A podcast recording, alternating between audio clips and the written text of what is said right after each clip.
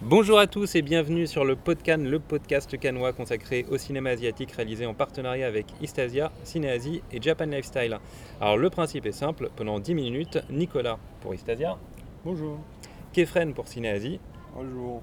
et Gaël en tant qu'invité euh, du jour pour Cinématrack. Salut Gaël. Bonjour. Et moi-même, donc euh, Victor pour euh, Japan Lifestyle, donnons notre avis sur un film de la croisette.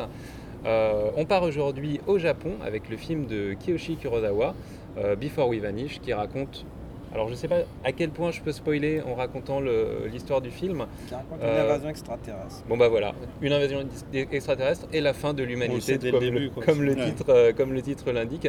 Donc un projet de, de science-fiction euh, très ambitieux, qui est le troisième film de Kiyoshi Kurosawa cette année, après son film français Le secret de la chambre noire et Creepy, qui va sortir euh, mi-juin, le 14 juin, euh, je crois, sur les écrans français. Celui-ci devrait arriver euh, un peu après. Euh, Qu'en avez-vous pensé, euh, Gaël? Alors moi j'aime beaucoup, mais comme tous les films de Kurosawa, euh, je, défends tous ces films. Et euh, en fait moi, moi, ce qui m'a fait vraiment plaisir avec ce film, c'est que c'est mon premier euh, Kurosawa où, où je rigole euh, fréquemment. Quoi. C'est quasiment une comédie, alors c'est une comédie à Kurosawa, donc c'est, pas, euh, on n'est pas mort de rire, hein, on on se fait pas péter le bilon. Quoi. Mais euh, on sourit, froid, euh, voilà, on sourit, on rigole, on ricane. Et donc déjà moi ça me- ça m'a fait vraiment plaisir.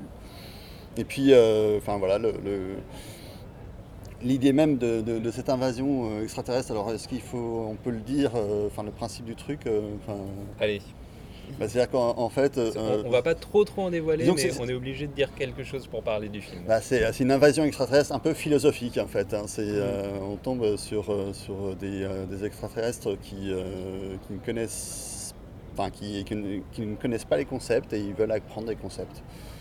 Ils Voilà. sont assez cousins avec ceux de euh, Premier Contact de Denis Villeneuve. Du coup, ils doivent assimiler une, C'est vrai. non pas vrai. une linguistique, mais des concepts donc, qui, prennent aux, Ouais. qui prennent aux humains. Donc- Euh, Nicolas Ah, donc, ce qui est intéressant pour rebondir sur ce que disait, euh, sur disait Gaël par rapport à, à l'humour du film, justement, c'est qu'on repart sur le principe du. Attends, euh, Est-ce que tu as aimé le film oui, j'y vais, j'y vais encore deux minutes. Euh, et le, donc, je revenais, le, le principe, justement, c'est que les, les- les extraterrestres, là, vont ne connaissent rien au concept des humains au départ, et donc ça crée forcément un décalage, comme dans les films euh, euh, où euh, des robots, par exemple, un- des robots ne connaissent rien à, à- à ce que l'humanité, et ils essayent d'apprendre En fait, c'est au un fur et à peu mesure. de, Voilà. C3PO dans Voilà, Star c'est un peu ça, ou du robot dans Rogue One dernièrement. Après, Oui, oui, après je, dirais, mais je pense qu'on va y revenir, Kefren, que Kurosawa a déjà fait des films comiques ou avec cette, cette tonalité, notamment License to Live. Et c'est assez étrange parce que c'était l'histoire de quelqu'un qui devenait amnésique hein, Oui, après voilà. Reçu un Voilà. four sur la tête ou un frigidaire. Bah, il, Et, euh, euh, et du coup, il devait réapprendre effectivement bah, tout ce qu'était l'humanité, euh, voilà, comment, comment vivre. Et donc, il revient pas mal à, à ce type de, de Ah oui. cinéma qui date d'il y, a d'il y a 15 ans. euh. Bah oui, même presque 20 ans maintenant. Euh, Mm. Oui, Kurosawa, justement, euh, c'est étonnant, dans ce film, on revient à euh, ces espèces d'expérimentation d'avant qu'il devienne l'auteur euh, qu'on le connaît aujourd'hui.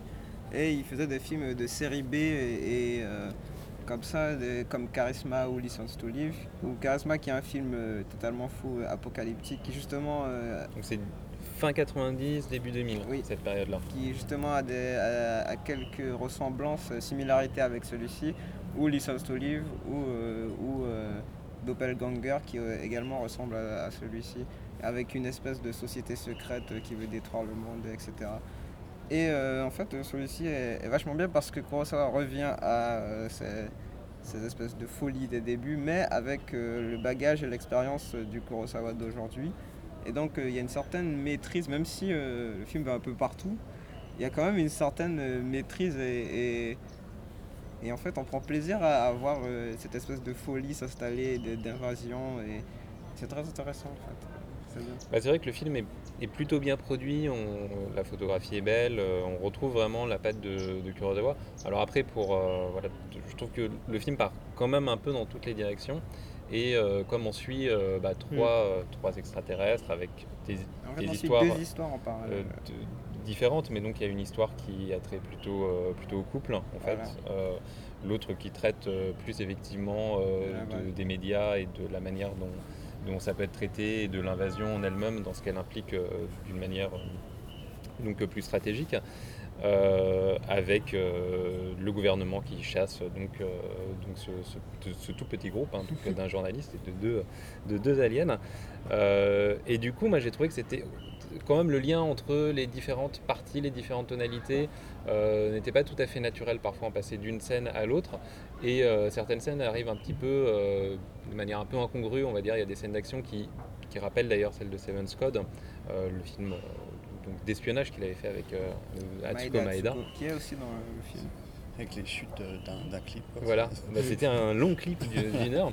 Mais, euh, mais du coup, des fois, là, j'avais l'impression un peu de- d'une greffe de plusieurs Mm. bouts de film, mais C'est du ça. coup, Il y a euh, plusieurs bon, tons, bah, quoi, mais c'est pas forcément ça- très- Il n'y a pas vraiment de lien Mm. tout le temps entre, entre ces différentes, euh, ces différentes En parties. fait, Dis- disons qu'il y a certains Nicolas. moments d'ailleurs même où il laisse- tu sais, on retrouve un peu le Kurosawa poétique avec une espèce de petite musique, euh, bah, par exemple comme vers la fin, et puis d'un seul coup, pouf, c'est coupé d'un coup et on repasse vers un autre ton complètement différent et, on a l'impression que c'est vrai que c'est un espèce de- d'embriquement de, de tons comme ça. Et, et- par exemple, l'aspect mélodramatique, en plus on sait que quand il fait vers l'autre rive, c'est quelque chose qui, qui peut maîtriser euh, vraiment l'aspect euh, l'aspect mélo et il y tendait de plus en plus.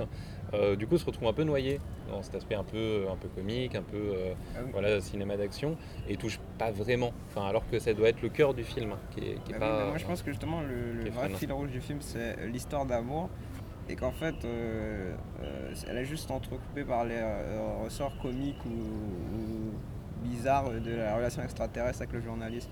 Mais parce que en fait je crois que c'est ce qui intéresse Kurosawa justement depuis euh, vers l'autre truc. En fait depuis qu'il est revenu. Mais dans ce cas-là, euh, il faut faire un film que là-dessus. depuis Shokusai, ben non, mais je pense qu'en même temps il avait sa volonté, une volonté de. Parce que Kurosawa aime euh, le, le cinéma américain de série B, etc. C'est un grand fan de ça. Et justement, je pense qu'il voulait faire euh, son body snatcher. Et, Mhm. et, et il a, et comme il a, ce qui l'intéresse actuellement, c'est les histoires d'amour, il a essayé de fusionner un peu les deux. Et c'est ce qui donne un truc euh, étrange, enfin ce film.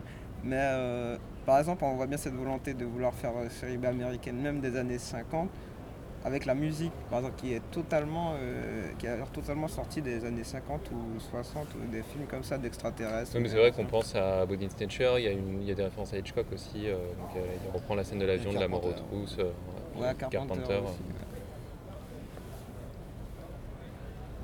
ouais. Euh, bah oui, ben, non mais en fait euh, c'est très c'est un film euh, assez étrange. Et justement euh, Kurosawa fait un peu un patchwork de ses références et c'est ça qui donne un effet pour souffler ou, ou euh, qui donne pas vraiment de direction au film. Mais c'est l'histoire d'amour en fait qui est la base je pense.